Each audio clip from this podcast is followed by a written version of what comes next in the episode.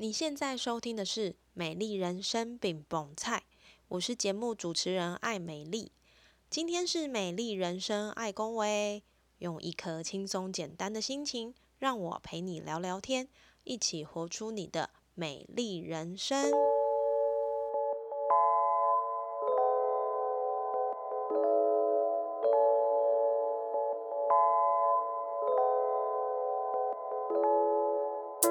收听《美丽人生爱公威》，我是爱美丽。近几年来，出现了一个名词，叫做斜杠。这个名词其实让很多原来在工作上无法获得满足的人，有一个不同的出口。白天透过工作获得生活必须开销，在其余时间经营自己的另一个副业，可以作为简单斜杠的解释。透过斜杠，有越来越多的人能够发挥自己的所长。经营自己的个人品牌，满足个人的成就感与收入。社群网络上，我们也可以发现有些 YouTuber 或是 Podcaster，有许多在一开始都有自己的正职工作，最后他的斜杠收入大于正职收入。今天的来宾就是一个斜杠的代表，他是 Joanne，Podcaster 斜杠先修班的主持人。一路上，我默默的追随他，从他的节目里知道了很多斜杠要有的心态。还有各式各样斜杠人的访谈节目，提供满满干货给正在从事斜杠的伙伴们。今天我真的超级荣幸可以邀请 Joanne 来上节目。节目一开始，我们先邀请 Joanne 来跟听众朋友做个简单的介绍。欢迎 Joanne。嗨，谢谢 Emily，今天特别花一个时间还来访问我，我这还蛮荣幸的。那 大家好，如果说大家对我还不熟悉的话，那我做个简单的自我介绍。嗯，那我叫 Joanne，那我目前呢是全职在做 Podcaster，那我的节目名称叫做斜杠先修班。那我的节目呢，主要就是给想要斜杠但是却还很迷惘、没有方向的人。那除了这个主持人身份之外呢，其实我还有另另外一个身份就是很多人都叫我编子教练，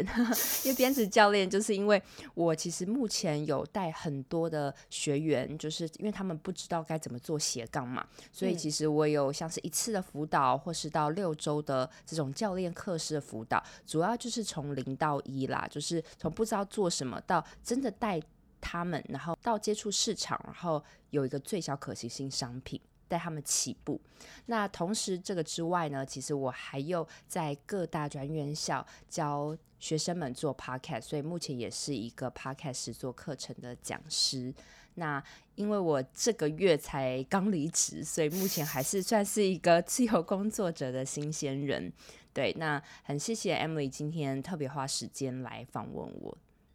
我那时候可以邀请到 Joan，我真的超级超级开心的，因为其实有感受到，因为其实其实应该说斜杠这两个字，我觉得在近几年它的。蓬勃发展度真的非常的高，所以也想问一下九 A，你为什么会想要成立斜杠先说班这个节目？有什么样的契机点会让你开始从事这个 podcast 的制作？然后当然你也有开了一个斜杠先说班的社团，还有你刚刚说的咨询服务，是哪些契机点呢？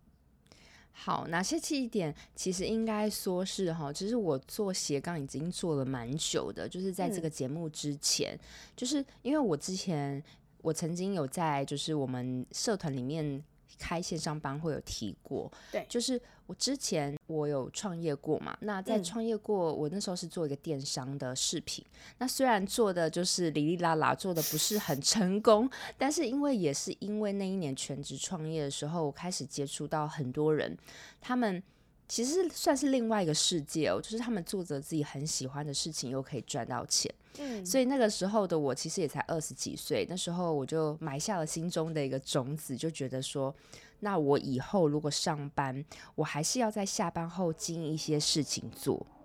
但是因为我那时候资金不足，然后也觉得定位也不足，就是还年轻嘛，就觉得那也没办法，我还是得回去我的主业。嗯，那。在做主业的时候，我就觉得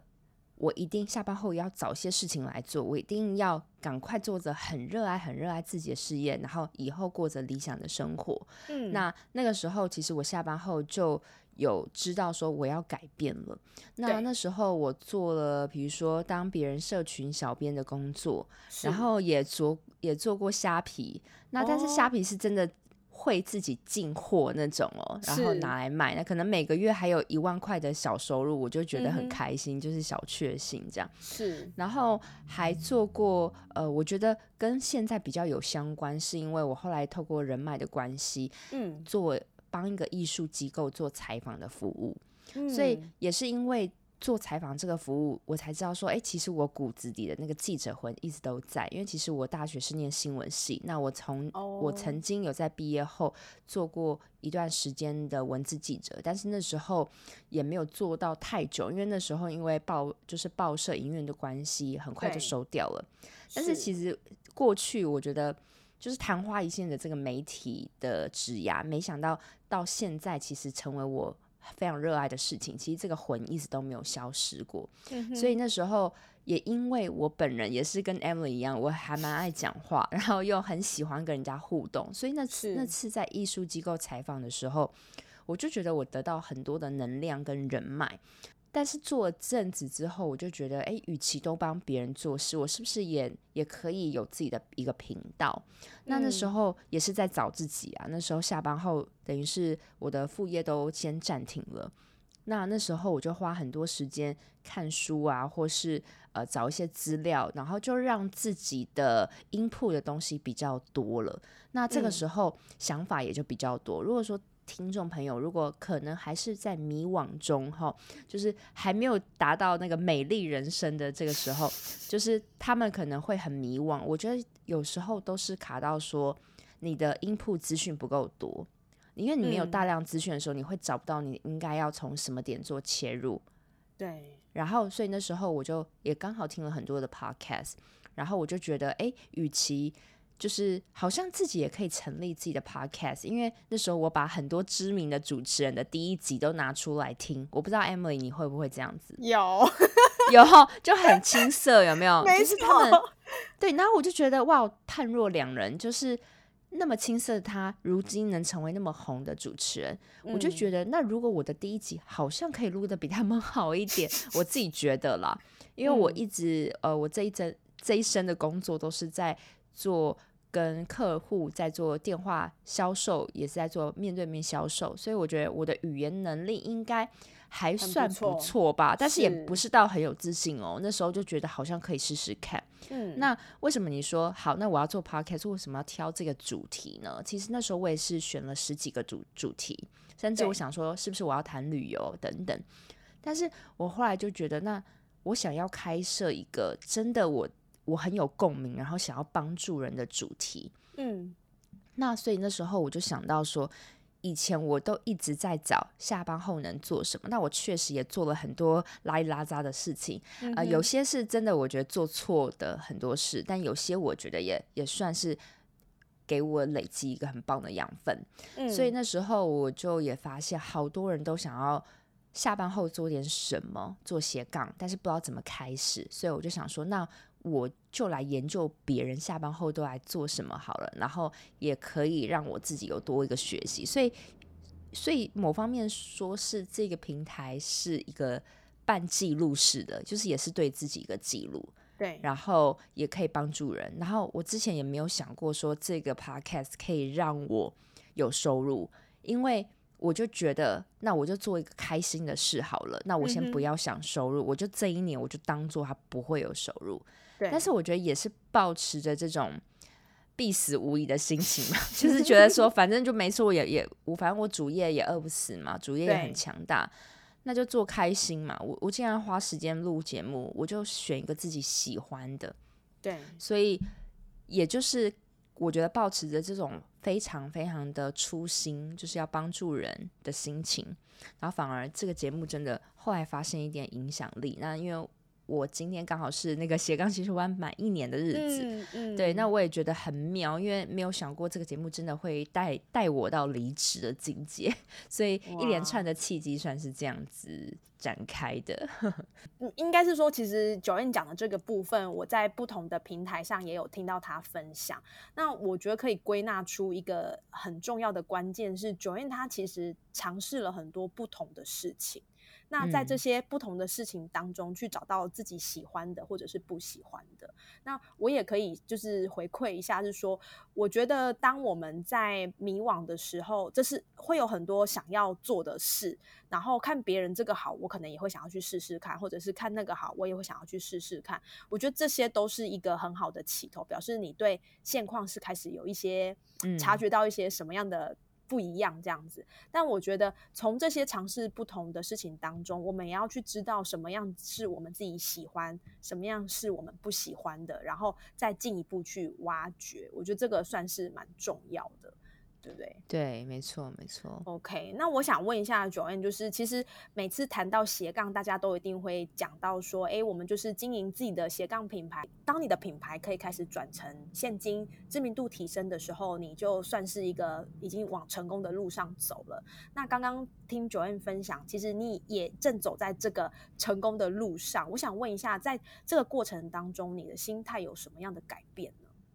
我的心态哦，嗯我觉得是从我这个月离职之后，心态产生非常非常大的改变。我节目虽然做不长，对然后其实我我开始真的有获利的时候是今年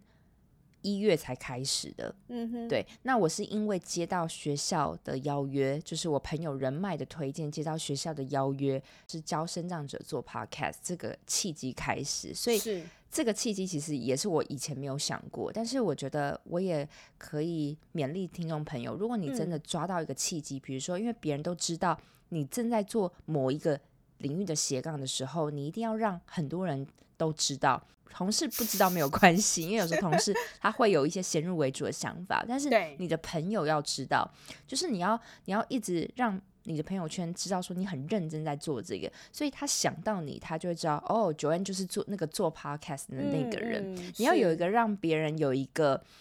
呃有一个定位吧，就就有点像是说，呃，假如你是小学老师，好，但是但是你小学老师那么多，但是如果你今天是一个喜欢跑马拉松的小学老师就不一样，所以你一定要发挥你那个影响力，告诉你身边的人，就是你都在。就是很努力做这个事，对，那所以你的人脉就会跟着来，因为他知道你很努力，那他有什么相关想要问你的，或是合作机会，他都会想到你。那嗯。像我就是因为这样子，然后因为人脉关系推荐我去师大教生长者 Podcast，那也因为这个契机，其实我我其实还蛮还蛮就是想到说，好险我那时候有很把握住这个契机，因为嗯我教了师大之后，其实因为我已经有教了他们六小时的 Podcast 课程，对所以等于说。我把这个经历再复制到很多学校上面去，就是我开始主动联系很多的学校、很多的团体，然后甚至再把这个东西再改良优化，变成线上课程。是也是我抓住一个契机，把它多做延伸跟主动开发，这时候我的收入才真的慢慢慢慢开始来。那刚开始的心态跟现在不一样，是因为刚开始是有。一块钱的收入，我就觉得超开心，因为下班后你还能靠自己赚到一块钱。我不知道你有没有这种感觉到？有 就是你就觉得哦，这个好有意义，就是比起你今天在公司得到多少业绩，好像都来得更开心，因为公司的嗯得到业绩最后还是回贡到给公司嘛。对对，那那你拿到的顶多是一点点的的业绩奖金这样子，但是嗯你现在我自己去学校联系后赚的讲师费跟咨询跟帮同学做咨询的费用，都是扎扎实实落在我的口袋里。对，所以那个时候觉得一一个月只要有几千块、一万块就超级开开心，对，然后下班后就超级有动力，然后就是你的眼睛会炯炯有神，很闪闪发光，这样、就嗯。觉得哇，我我居然真的可以下班后靠我自己，就是这个是跟我之前在帮艺术机构做采访很不一样，因为我在帮艺术机构做采访，还是 under 在别人之下嘛。OK，还是还是那个公司要给我钱，但是现在是靠我自己，所以初期我是非常 appreciate，就是每一块钱的收入。那但是我后来诶，就是真的比较忙，然后接到比较多 case 跟邀约的时候，我收入渐渐多的时候，当然我也会开心。但是我后来面临到一个转折，就是我的正职也开始忙了，嗯，所以我必须要做一个是做一个决策点的时候，我后来就选择斜杠选修班要全职投入。所以刚开始你有正职的时候，你真的是赚钱是赚的比较。嗯，比较佛心啦，就是说，别人就是你会觉得很多的东西你都觉得好无所谓，就是我不接这个也无所谓，反正饿不死，饿不死。然后我还有那么强大的主业，所以我想说好没关系，就很佛心这样子。然后就是，然后别人会觉得哇，你真的提供很多干货啊，这样子。对，但是当我后来选择全职经营的时候，我觉得我那个心理压力是更大的。因为同意同意，对，因为我现在没有强大的主业，所以我每一分钱我都要，我都要就是不断的为自己开拓。对，好，比如说现在我已经就是已经可以 cover 掉我的生活，但是我还要想，那我未来怎么办？嗯，就是我做到这个，比如说我现在有咨询，那也有学校的邀约，也有线上课程，但是自由工作者都会面临到，那你下一步怎么办？所以其实我跟很多人一样，我还也是在很那个走在钢索之上，对，就是还是会很害怕，但是那个那个态度跟那个冲劲会比以前更多。就像我现在离职后，我脑袋基本上没有停过，就是一直在想说我要怎么曝光、怎么开发、怎么让自己的收入可以更稳定。所以我觉得这个是心态很大的不同了。啊，我觉得这一段真的是讲到心坎里，应该是也是哈，对，因为感觉我完全可以有同感，是因为我觉得我相信九月你在原来的正职工作上，你一定也是一个很很有冲劲、很拼命的人。我我想在我们前半段的工作职场上，我们应该都是一个很。很努呃，有一个目标，你就会很努力往前冲的人。我相信你应该也是这样。嗯，然后当然就是在一些资讯下，或者是你可能看到一些生命上，你你心里开始有产生一些迷惘的时候，我们就会想要去呃去花时间探索自己喜欢的事情。然后当然这个这个过程其实是很辛苦的。比如说，我相信你那时候在正职的状态下，你还要去维持一个固定的产出，那其实很累因为对啊。对，因为你要像录节目，然后不是录完就结束了，你还要剪辑。然后如果说你那个时候，我知道就开始有很多的访谈，其实你还要再花力气在那些沟通的行政术没错，对，所以其实这个过程，我觉得，呃，你你要有一个决心，是哎，我真的是想要往这个方向前进，而且。创立自媒体，像现在几乎都是自媒体的战场，所以要怎么样让人家看见你？我觉得其实变成是你要做自媒体很重要的一个学习的目标。所以我觉得。就是刚刚你讲这段，我是真的真的非常的有感受。然后我觉得还有一个另外一方面，就是虽然说呃，大家可能会羡慕你说，哎，你已经就是完全在做你你的你的斜杠，已经变成你的正职了。然后你也就是已经是走在成功，就大家一定会这样讲。但是其实那背后的压力，我觉得不是。呃，没有经历过的人，可能没有办法真正的去感受或没错，没错，真 的，现在就是每天都是走在钢索上。对，因为因为很多你的彷徨是你没有办法在社群媒体上面跟大家讲的。对，因为人家都是你会看到很多社群媒体上都会呈现很光鲜亮丽的一面，跟他很成功的一面。嗯，但是就是每一个人他都会有很彷徨的时候，即使是在。再大的一个领导者，他也他也其实是更孤单的，因为没有人可以跟他讨论。对，那我现在其实也是这样子，就是都要自己去想办法。嗯，那我觉得，但也让我真的觉得自己真的是有活着的感觉，就是你你会很有冲劲，然后当你真的突破一关又一关的时候，你会很有成就感，然后。我会觉得，那人生就这一次嘛，就是之后可能也要迈入婚姻跟家庭。那女生的我们的我们女生的那个职涯生命其实很短暂的。如果你有小孩之后，你你真的没有办法再很全力的为自己再努力一次。虽然有可能，但是那个力道跟那个心态是完全不同。所以其实我也是要抓准这个 我还没有小孩的这个这个 timing。对对对，因为我想要就是为自己努力一次，然后不要以后真的投入到家庭之后，我还后悔说我没有做什么事，我会。觉得很可惜。嗯，我我觉得这可以想象一个画面，就是如果你真的是正在为你自己想要做的事情努力，或者是说正在往这个方向前进，我觉得你。你这一朵花就是一直在绽放的。反观，当我们真的没有力气的时候，像我那时候也是面临到，就是觉得是呃工作上不太能够带给我成就感的时候，我真的觉得待在那边就像一朵枯萎的花。嗯，真的，这这是我觉得这是生命一定可以感觉得到的。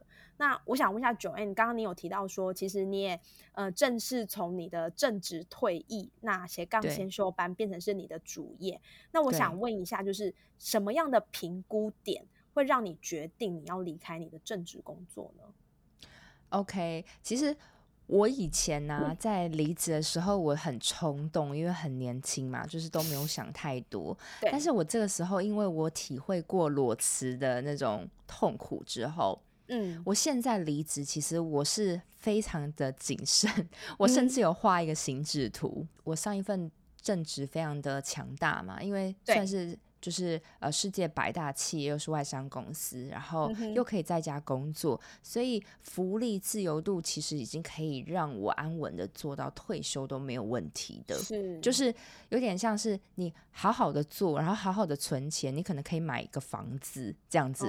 的，就是慢慢缴贷款，然后过着一个不意外的人生。这这是非常的，就是这个公司是非常的健全的，所以我当我要离职的时候，我真的是很害怕，我也会跟大家一样转换跑道，甚至是现在全职做这些事，非常的害怕。嗯，所以那时候我我，但是我知道我必须要做一个决定了，因为再不决定，我的那个 timing 可能就这样没了。所以那时候我就自己静下心来，就一个人，然后我就画一个心智图。那第一个部分，我觉得，如果你也想要转换跑道或做一个大的决定的时候，你可以先把你就是短中长期的目标先列出来，就是在事业上或是生活上。那比如说像我今年是三十三嘛，嗯，那我就想说，那我中期目标四十岁，我希望我的事业是达到什么样的程度？那那个时候，我的愿景是我希望我有自己一个小团队，可能不用人太多，大概三到五个的小团队，然后我有自己的公司，可以做热爱的事情。嗯，就是这个是我理想的目标嘛。那是当更远的目标，当然就是希望每个人都希望财富自由，可以旅行啊，过着非常不担心金钱的日子。大部分的人都是这样子。对对，那我就往回推说。那我现在能做什么达到我四十岁那个目标？是不是我就只能好好的耕耘我热爱的事情，就是好好耕耘斜杠先修班，然后看有没有一天把它转型成一个团队这样子做。嗯所以，那但是我如果现在留下留在我的正职，有办法让我达到这件事吗？我觉得一定是没有办法的，因为很多创业家他们都是用全职的力气去对待他们的事业。但是我如今却只用一半的力气，就是斜杠的事业来对待对待它，我觉得那个力道就不同，心态也不同，所以其实我马上就觉得，诶，这个好像不是我，不是我的，就是我现在继续待下去，他没有办法让我达到目标。好，那这个那大目标先理出来，那接下来我就会把我在。正职的这份工作跟我在斜杠先修班的缺点，我都我也都全部列出来，然后我就发现我在正职的缺点很多的缺点是不可改变，例如说我要为不喜欢的人服务，然后我的薪水的涨幅可能是每个决定在别人，对，决定在别人，每年就是调整那几趴，然后我过十年能调整多少几趴，我其实是自己可以算得出来的，嗯。对，那这个可以改变吗？我觉得这个是没有办办法改变的。对，对，就是还有就是在这个公司的职务内容，好像也没有很大的机会是没有办法改变。这个是缺点。那我在斜杠先修班的缺点，不外乎就是收入不稳定嘛。那收入不稳定可以改变吗？我后来想想，好像是可以改变的，因为可能我可以发展一个，比如说长期的订阅制之类。我现在只是随便讲，就是说，或是说找到一个呃合作商之类，有个长期的收入稳定模式之类的，就是这个我可以靠自己去努力开拓的。还有。可能是我会遇到很多的挫折，这也是缺点。但是我后来觉得这也不是缺点，其实每一次挫折都会让我真的成为一个更好的人。虽然很老套啦，但是真的每次挫折都是会让我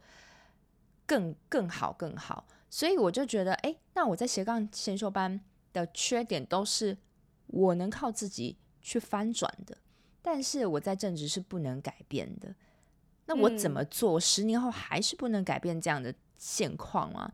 所以这个一方面又让我觉得哦，好像我我的心又偏向斜杠先修班了。对，那还有一个，还有就是你可以把两条，就是斜杠先修班跟我的正职，我把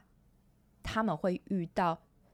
任何的道路，我都把它列出来。比如说，例例如说，我在正职，我可能。我的我的选择可能是我继续做，然后过着不意外的人生嘛。但我在正职继续做，我是不是有可能遇到说，我四十几岁的时候，可能公司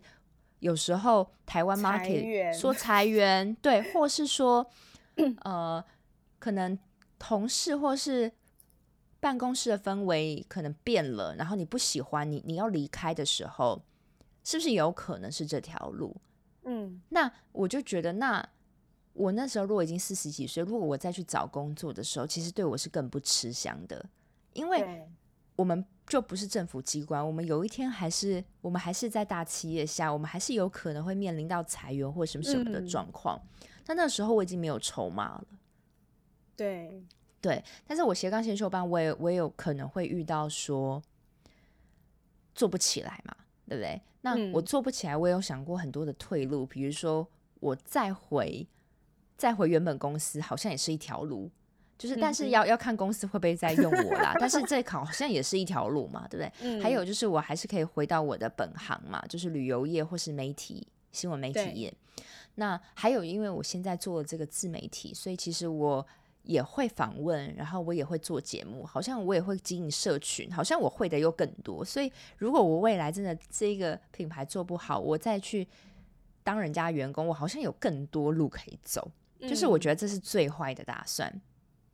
所以你其实都已经，嗯，都已经把这些事情很清楚的去列出它的优点跟缺点，然后用一个很比较理性脑的状态去剖析这些事情，对不对？对，就是全部你都列出来，然后还有你的目标列出来，你就觉得非常非常的清晰明了。你会觉得所有的路，好的、坏的路，你全部列出来，你就会知道你可以承担哪一种。风险，然后最后最后当然就是金钱的问题嘛。你到底有没有这个资金可以让你大胆的离职？因为好，比如说，即使我决定了我要我的心是投向斜杠选手班，但是我有这个底嘛？这个也很重要。所以这个是最末最后最致命的一集，就是你有没有底。那我也就是先把我这一年会需要的生活花费列出来。如果说听众朋友你们有。房租或是大大小小什么保险费啊，必须这一年要缴的费用，你都也列出来。你就比如说给自己一年的目标去闯闯看，那一年需要什么花费，你先算出来。然后呢，就是你也要预估说你的现在，比如说我斜杠先修班这个事业，它会为我带来多少的成本？比如说可能需要一些广告费，或是一些平台费啊，或是。大大小小，你要你要再多抓一点点，然后你就可以算出你这一年会需要花多少钱。对，那如果你现在还没有存到这些钱，那你可以给自己个目标，就是你边做斜杠，但是也边存钱。等到真的存到有一天，你必须你的正职跟你的副业要做抉择的时候，你才有筹码。那也是因为之前工作的努力，有存到一点钱。然后我就觉得，那我这一年就花这些钱，但是我我是当做斜杠先修班都没有赚钱的情况下，我就花那些钱而已。OK，对，那我就把斜杠先修班现在赚来的收入转离转移到另外一个户头是我花不到，那我这一年我就是花这个生活费，我就是有最低开销，让我自己 饿不死，这样就好了。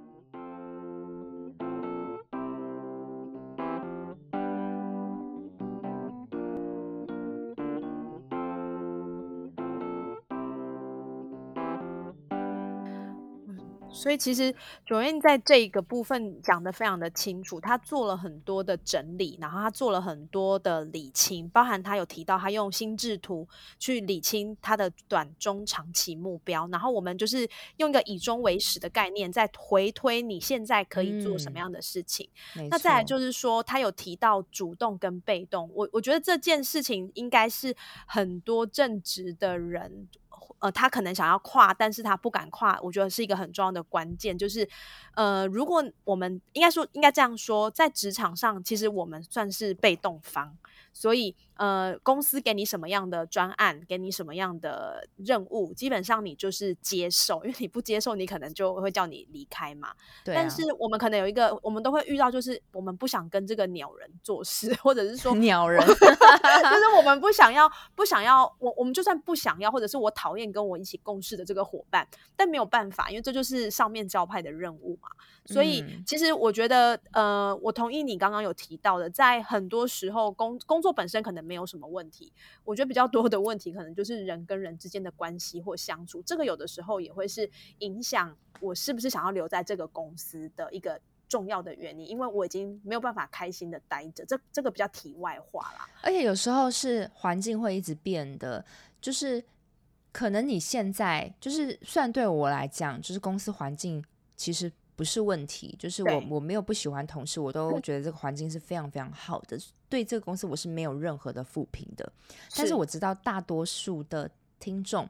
他们可能现在觉得公司环境很好，可能就舒适的待着嘛，也不会想要斜杠。但是你不知道，可能主管也会换啊，你的同事也会换啊，公司的工作内容政策也会随着时间会改变。那当你觉得。哎，这个不是跟我相符的时候，你不喜欢的时候，那你才你就会有这个想要离职的念头了。嗯，那这个时候你再来找斜杠，其实是太晚了。但是大多数人都觉得，反正我现在舒服待着，呃，也很好啊，每个月都有薪水啊，那。他就不会想到斜杠，但是等到真正发生问题的时候，他才来想的时候，这个时候心态也不好了，因为有点是骑驴找马的心态，想要做一个事情然后取代他，所以你都会一直以金钱导向，我要做什么事可以让我立即有收入，但这个东西都不是你的本心。但是，所以我会很建议大家，你现在很安稳的主业下，你没有任何的 complain，你非常的。安于你的工作之下，你有没有办法提一些精神？每天可能花半小时到一小时，先开始，先尝试一些事情，然后去主动联系一些合作方，然后让你真的慢慢开始有一一个月一千块的收入，我都觉得非常的好。嗯，就是你先安稳的时候，你做的时候，这个事业会更像你，因为你饿不死的情况，你会很发自内心找到一个你要很喜欢的事。你才有这样的心态，对，所以我要奉劝大家，尤其是很多年轻的女生啦，因为我看过好多好多，就是现在来找我咨询的啊，很多都是妈妈们，就是有年轻的妈妈，也有四五十岁的妈妈，是，那他们都跟我说，因为他们年轻二十几岁，比较少想到斜杠，因为那时候单身嘛，就是经济那么的宽裕，一个人养活自己就好，对。所以你不会想要努力，所以为什么我的我发觉我的客群有原本设定是年轻的人，但是怎么没有？因为大家不会想要下班后多揽一件事情，但是直到你真的踏入家庭有小孩的时候，你会觉得有自己的事业很重要，有找到自己的价值很重要。但是你那个时候时间又会被分散的时候，其实你做起来相对比年轻的时候辛苦很多，所以。我也很想告诉很多还没有结婚的女生，真的，我们要为自己多想一点，从现在开始努力一点点，其实对你是完全没有坏处的，只是时间投入比较多一点。我我再要再回应一次，就是这一句这一段也是真的讲到心坎里 again，真的吗？真的，我我觉得呃，第一个是说，像你刚刚提到很多年轻的女生，我觉得我就曾经是这样的状态，因为真的哈，一个人保就全家保嘛，而且我其实也不是一个太爱追求呃。名牌包或者是什么样的人，所以其实我觉得我当时在还没有结婚的时候，我觉得我真的是过得很自在。然后我也我也没有想过说要要再去发展什么样的东西，顶多就是可能下班之后可能去学学英文啊，还是去做一些什么身体的投资，就是跳一些有氧或瑜伽。对啊，我以前是这样。对，就真的就只有这样，然后真的开始会意识到，我觉得第一个应该是。有小朋友之后，因为有小朋友之后，其实我觉得这样的妈妈的身份，其实马上就会面临到很多现实的考验。第一个就是，呃，你要养，你要养育小孩，所以你要拨时间去，呃，跟他有一些互动跟回应。然后再就是，当你有了孩子之后，其实很多时候你的重心是放在孩子身上的。嗯，那工作上，如果你以往是一个比较，呃，职场的。优等生，你可能就必须会面临到，哎，我没有办法完整的配合加班，然后我可能有很多专案，因为有一些临时的状况，我不能够处理的非常的好，就是种种的东西都会逼着呃妈妈们要去做一个决定。那如果说这个时候我们又只是一个呃被动的上班族，其实我觉得我这样我知道这样讲有点过分，但我觉得有点像是任人宰割。因为对啊，你没有筹码，你根本当老板跟你谈一些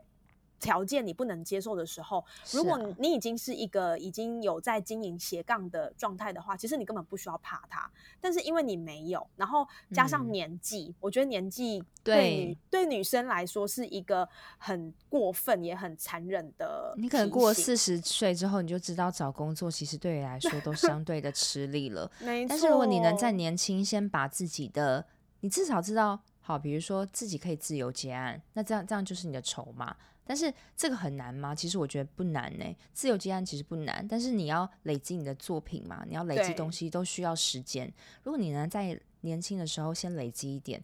那你真的如果今天被辞退，你找不到工作的时候，你还可以在家里做自己自己的事情，然后也不影响就是照顾小孩。没错，对啊。你今天，你今天在 IG 吧，还是脸书？我有看到一句话，我觉得这句话其实蛮有震撼力。你你讲说，舒服不会带来快乐，成就感才会带来快乐。对啊，真的啊，真的啊，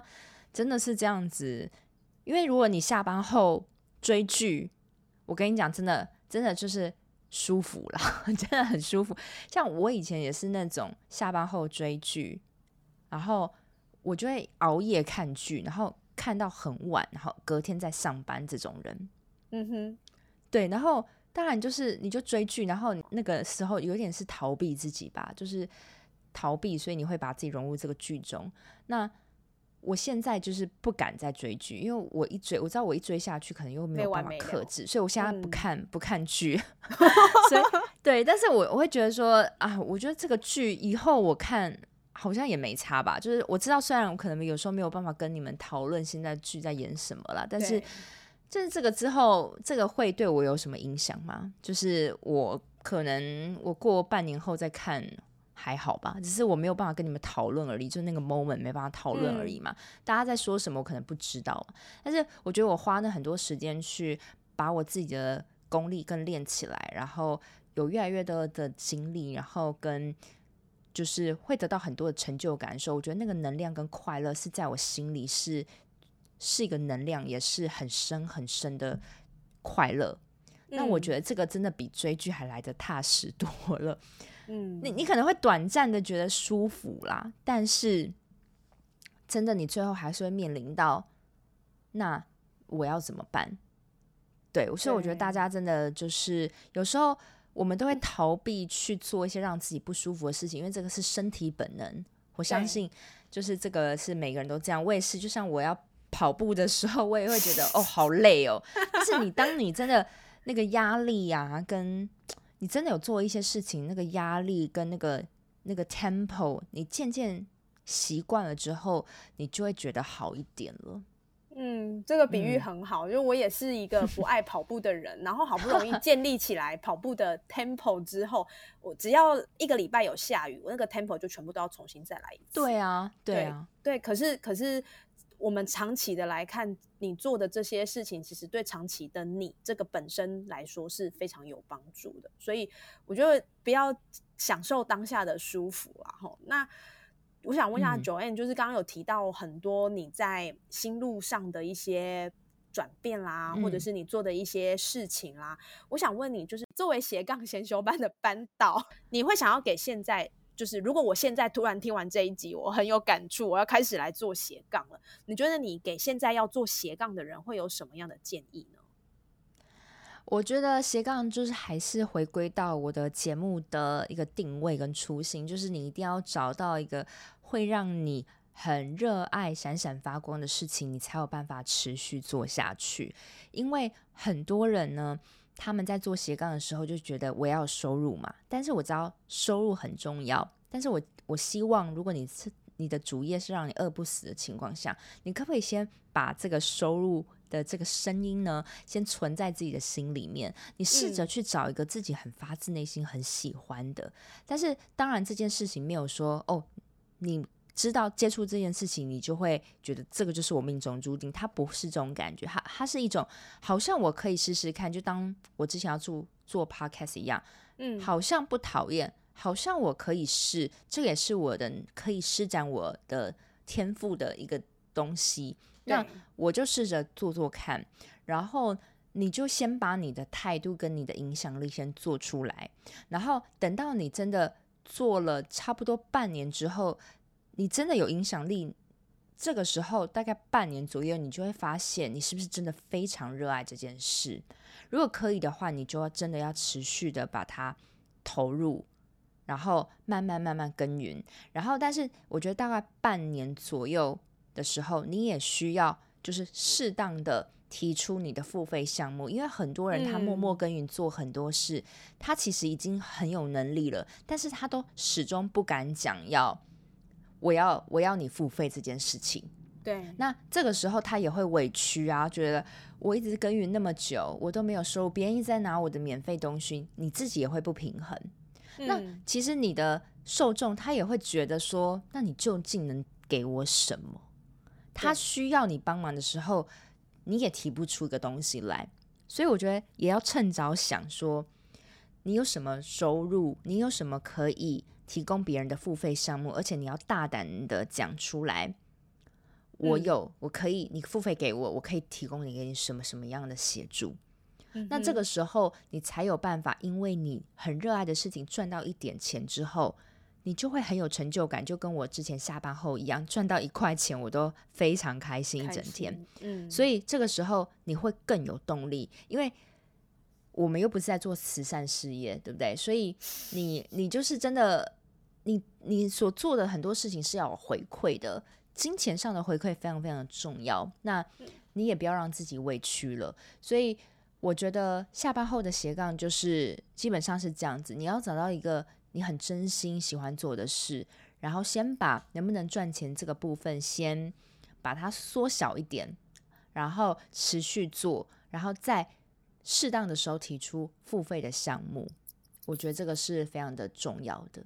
嗯，我觉得这一段其实九燕也帮我们做一个很好的解注解，就是说不不要一开始就往赚钱导向去，因为这个会让你很多事情就是不是。最初最初的那个初衷的想法，那当我们可以真心做一件事情，而不被金钱影响的时候，其实我觉得那个才是最真真实的快乐。对啊，因为你你其实我观察到很多人，包含我自己也是，当你做一个不是你那么喜欢、不是那么像你自己的方式的时候啊，你大概在三个月到半年的时候。你就会开始觉得你不喜欢，你坚持不了了。嗯，那这个时候是怎么样都回不来，就是你必须打掉重来，你必须打掉再换一个主题。那我以前在做斜杠的这个三四年，我就是这样子不断的打掉重来，因为那时候我一直想说，这个有没有获利模式？每个人都在讲说这个会变现，这个好像不行变现，是我不要。就是哦，这个好，我又要放弃，所以我都有以前我都有这样的观念，但是我现在才恍然大悟，觉得说为什么这个东西能不能变现是我说的算，根本没有一个人可以说的算，就是对啊，我们又没有办法评估这个市场能不能带给获利，只是因为你不喜欢做，所以你用它没有办法变现这个借口来告诉你停止做。嗯，对。但是当你真的很喜欢一件事，你会去找方法，你会做出你的影响力。就像我那时候我要做 podcast，不可能有人说你在做 podcast 会赚到钱，很难呐。就像你做 YouTuber 好了，像 YouTuber 那么多，你跟你朋友讲说你要做 YouTuber，然后在一年内赚到钱，大家也都不太相信吧？但是，但是没有人会想到说，哎，有学校请我教生长者做 podcast，然后后来做到就是呃。有帮政府机关做啊，然后还有展开这个斜杠咨询啊，我也是没有想到，所以展开，这这这真是没有想到，但是因为就是因为你你有个影响力的时候，别人会找你，别人知道哦，你好像可以帮他什么的时候，然后你渐渐渐渐用免费的服务，比如说斜像我有在做斜杠咨询嘛，对，那我现在已经累积超过五十个人了，那去年也是刚开始菜的时候，别人想要问我，那我就先从免费开始。嗯，然后慢慢慢慢做，然后觉得哎，我也花了时间，别人也真的有起步了，我的服务是有价值的。那这时候就慢慢慢慢提高收费，然后做出影响力的时候，你真的会觉得哦，所以我这样子也可以赚到钱了。所以这个是我原本不在我的预想范围里面，但是都要起源于一个你很喜欢做这件事，你是真心很喜欢帮人家做这件事的时候。你的收入管道才会因此打开，而不是先想说这个有没有收收入，因为这个是不是你说的算的？对，我觉得这这个也是真的提醒到所有你想要开始斜杠的人，我们呃不是说不能想钱，而是是先把赚钱这件事情把它缩小一点，先让它在旁边待着。我觉得 如果你可以待着，你如果可以真心喜欢做一件事情，你真的会想尽办法把它做好，真的。对这个，这个我真的也是可以体会。是我那时候做 podcast 也是，就是下班用自己的时间嘛。然后我觉得在剪辑或者是在呃准备这样的过程当中，我觉得真的蛮累的，因为你要一直不断的去找资料，然后你要去剪辑，那这个声音爆掉，你还要把它修掉等等。然后有的时候真的是弄到一两点，隔天还要起来上班弄小孩，我觉得。如果我是站在一个舒服的角度，我根本不可能做这件事情。可是因为做这件事情，呃，带给别人不同的影响，或者是你知道你做这件事情是对你自己来说是你真心喜欢的，而且你也从这个过程获得一些你想要的成就感，这样的过程才会让你持续不断一直稳稳的做下去。没错，没错，真的。好，那最后一个问题就是，其实今天我觉得九燕讲了好多好多很很干货。满满的内容，但是没有比较多是启发啦，启发人啦，因为很多东西都要从实际的例子做。比如说，好，那那听完这个节目，当然你还是没有办法找到你的斜杠的东西嘛，因为因为这个需要大量的时间跟跟讨论的。对对对啊，所以需要找斜杠，我们就找九 N 哈。那我们的 连接我们再放到节目资讯栏这样子。谢谢你，谢谢你。是应该是说我每一个。邀请的来宾，我其实都会有一个很想问来宾的问题，就是你觉得你的美丽人生是长什么样子？那现在的你是不是正走在你的美丽人生上？那对于九 N 来说，你觉得你的美丽人生是什么样子？你你是不是正在这条路上呢？嗯，我觉得我的美丽人生，我现在正在朝这个路上走。但是我觉得我现在还没有到达，因为我现在还是很菜，才刚离职嘛。那但是我觉得我已经在这个道路上，至少我觉得我已经做出了改变。那我的美丽人生的蓝图就有点像是，诶，我可以，因为我非常喜欢旅游的一个人，那我可以到处的在每个国家至少待一两个月，然后去体会他们的生活。那当然就是业余的时间，我也可以靠着自己。有一份自己很热爱的事情，就是我觉得人生那么的短暂，我就喜欢去尽情体验这个世界。然后，我也希望我可以在很多的地方，然后学到很多国家不同的文化。但是同时，我也有自己的收入正在做。然后，呃，我的家庭跟我的朋友，就是跟我维持一个很紧密的关系。那我觉得这个家庭部分是跟朋友部分是有，但是我事业的部分，我目前还正在努力中。那我希望就是我们每个人听了这个 Emily 的节目呢，都可以真的自己找到 自己的美丽人生，这样子。